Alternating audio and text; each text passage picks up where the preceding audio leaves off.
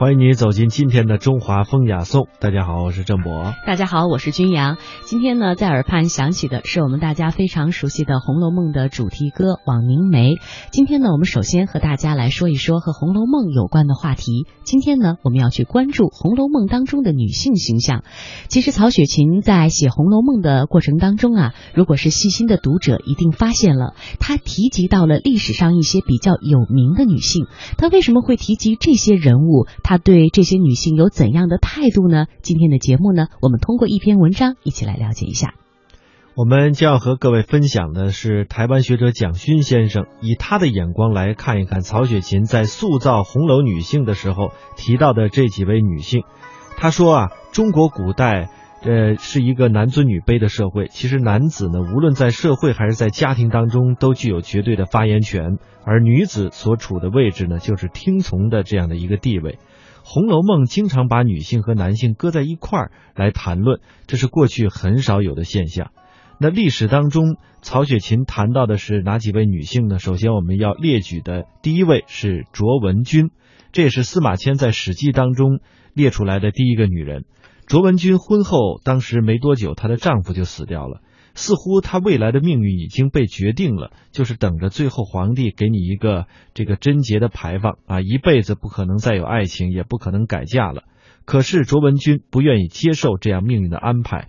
他的爸爸卓王孙是四川的有钱人，请了诗人司马相如来家里住。这位司马相如啊，英俊潇洒，才华极高，见年轻漂亮的卓文君守寡，觉得非常可惜。就弹了一首曲子，叫《凤求凰》。凤兮凤兮求凰兮，终夜相从又有谁？卓文君被打动了，爱上了司马相如。他的父亲觉得自己是引狼入室，就对卓文君说：“啊，如果你要跟司马相如在一起，我就把你逐出家门，这万贯家财你一毛钱也得不到。”个性很强的卓文君呢，后来真的就和司马相如私奔了。私奔到哪儿去了呢？他的父亲在门口摆了一个酒摊卖酒，来，老爸差不多被他要气死了。司马相如呢，后来做了大官这卓文君后来也老了，司马相如又爱上了另外一个女子。卓文君写了一场非常优美的诗，叫做《秋扇赋》，说：“我当年是一个扇子，你一直拿在手中的，现在是秋天，扇子不用了，就要收起来了。”写出了一个女子被遗弃的那种哀伤。很多人会说：“你看卓文君最后还不是很惨吗？”可是我觉得，如果真正爱过，也不会觉得那么遗憾。卓文君是一个活出了自己的女性。接下来的一位女性呢是朝云。苏东坡一生当中有过两段不同的感情，第一段是跟王弗，呃，他在四川家里的原配。王弗死了之后呢，苏东坡写出这样的诗句怀念：十年生死两茫茫，不思量，自难忘。千里孤坟，无处话凄凉。纵使相逢应不识，尘满面，鬓如霜。王弗去世以后，苏东坡四处流离，政治上也并不如意。那个时候照顾他的人就是朝云，朝云的诗词写的都非常的好，常常会把苏东坡写的词拿来唱，对苏东坡也照顾的非常好。他和苏东坡在一起的时候，有一种知己的感觉。朝云是苏东坡的续弦，没有明媒正娶，只是住在一起，照顾晚年苏东坡的生活。可是曹雪芹呢，也把朝云列进来了。儒家非常在意名分。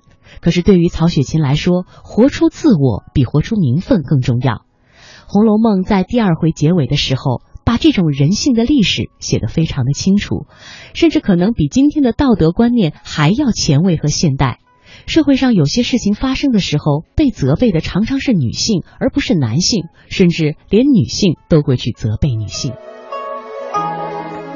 接下来我们要提到的这位女性，便是李清照。绿回绿肥红瘦，在学史上不能不谈到的就是李清照，因为没有第二个人了。她没有忌讳女性的特征，女性的柔软，女性的委婉，女性的某种特殊的情思，她都在很直接的表现。这就是我想强调的女性的观点。比如说《点绛唇》当中的“柔肠一寸愁千缕”，《一剪梅》当中的“才下眉头却上心头”，她绝对不会写辛弃疾的“气吞万里如虎”。因为他感觉不到那个部分，他必须是缠绵婉约，必须是女性角度出发的绿肥红瘦，美到韵脚天成。李清照在韵上，游球韵用的非常多，日晚卷梳头，瑞脑销金兽，有岸香盈袖，帘卷西风，人比黄花瘦。哎，这个游球韵是一个比较委婉的韵，而江阳韵、中东韵都很豪迈，一七韵和灰堆韵又很又很低微，所以我常常称游球韵是天生适合写诗的韵。因为把楼、把愁、酒、秋放在一起，已经就像是一首诗了。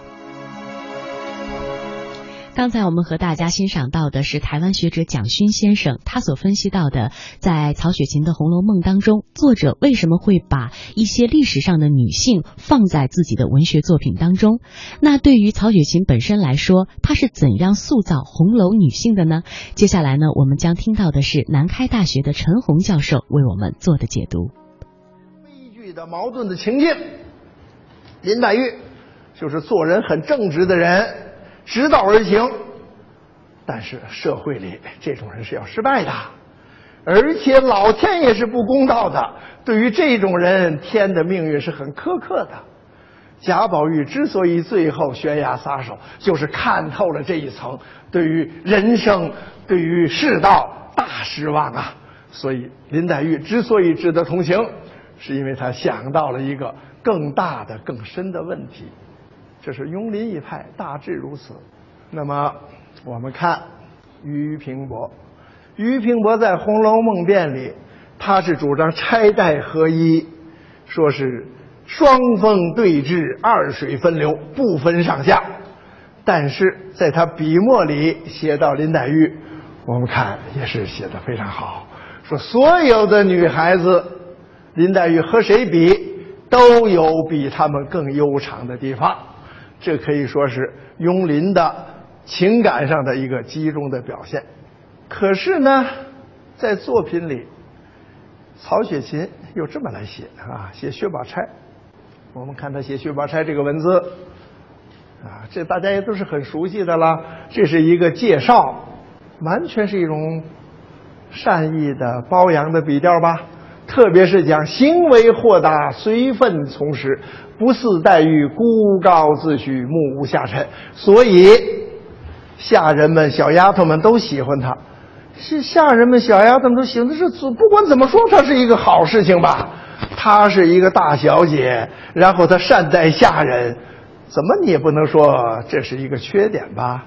更重要的，在贾宝玉的眼中，宝玉先脸一迈步进去。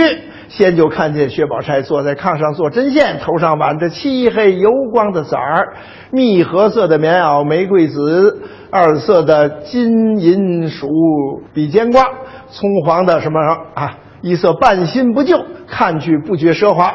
唇不点而红，眉不画而翠，脸若银盆，眼如水杏。一个是写他的相貌，是吧？这个贾宝玉一看是惊艳。一个是写他为什么写他这个服饰呢？落到半新不旧，实际是写他的品格。家里很有钱，但是呢，不是奢华，很有修养的，很有内在的一个人。所以这些笔墨无论如何不是负面的。那么曹雪芹这么写，所以难怪也就有了雍薛一派。这是。我昨天啊，我为了准备今天这个课嘛，我在上网上看一看，哎，网上这类言论很多，我随便摘了一段，这是典型的庸薛一派，很激烈啊。是至于说到曹雪芹很爱用反语，他说有庸林一派啊，认为《红楼梦》里写薛宝钗这些好话都是正话反说，反话正说，不可当真。他说这种论调是站不住，不公平的。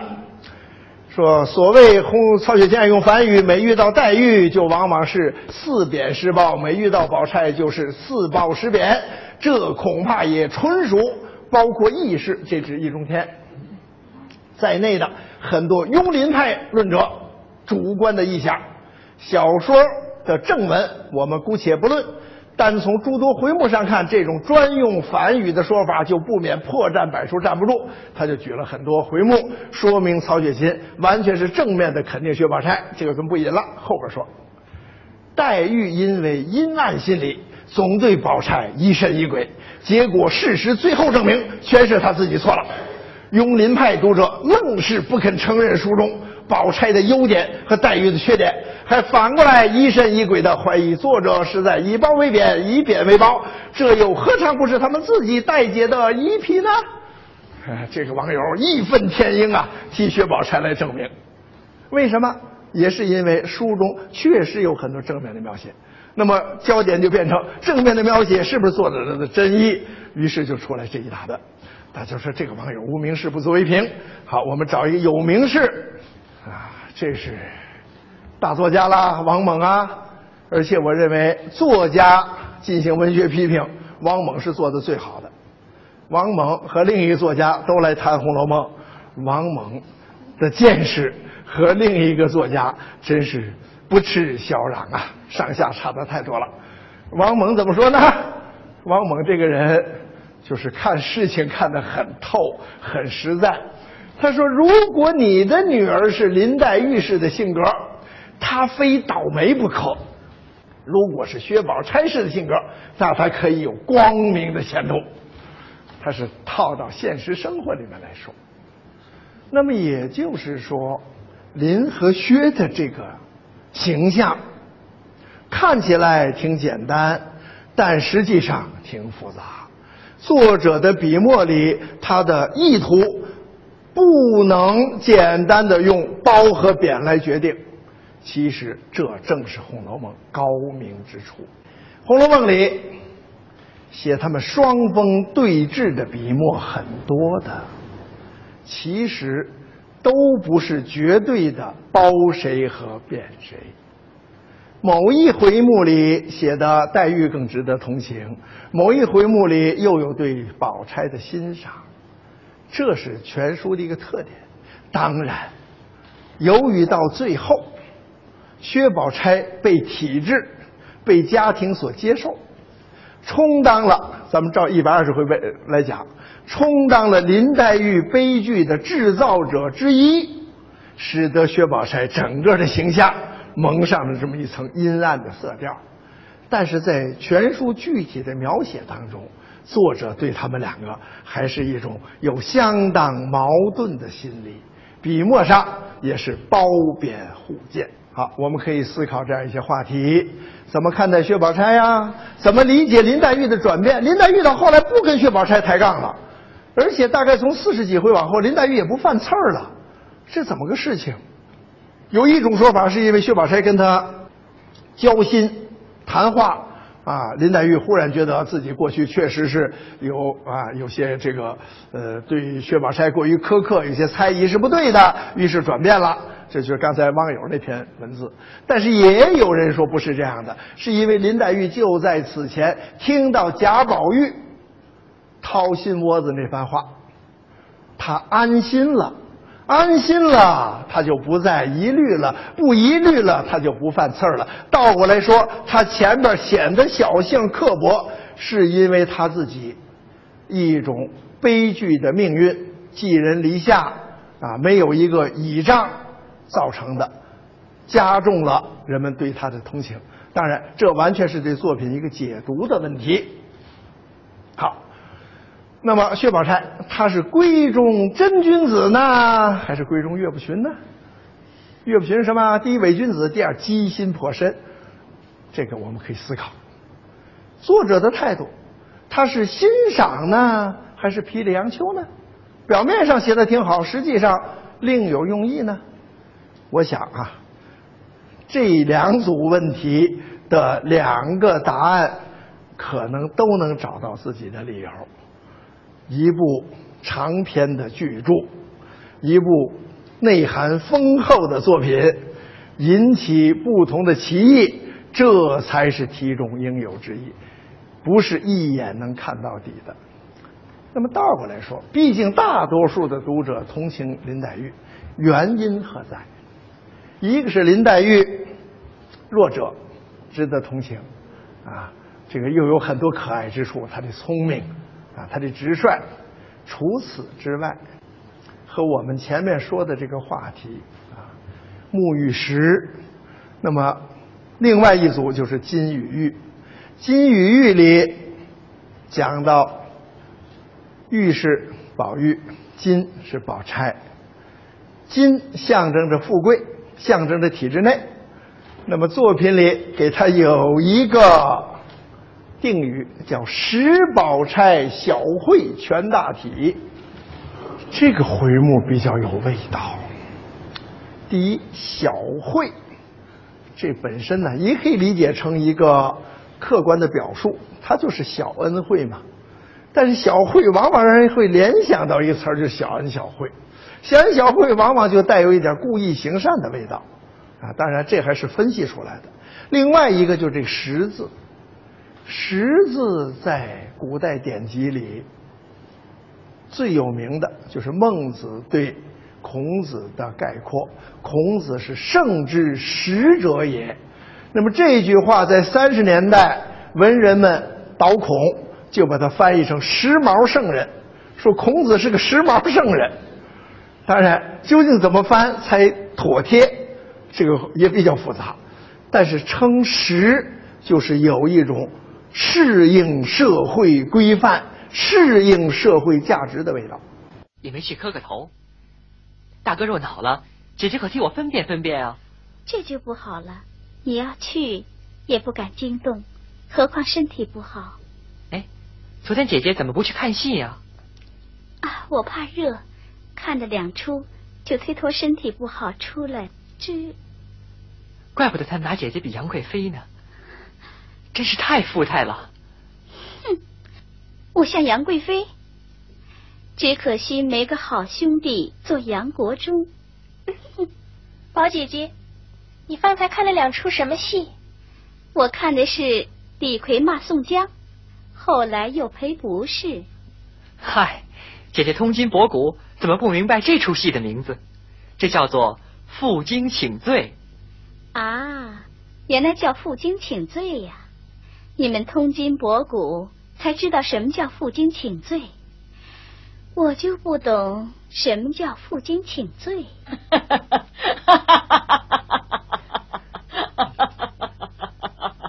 大暑天，你们谁还吃生姜啊？既然没人吃生姜，怎么这么热辣辣的？哈哈哈哈哈！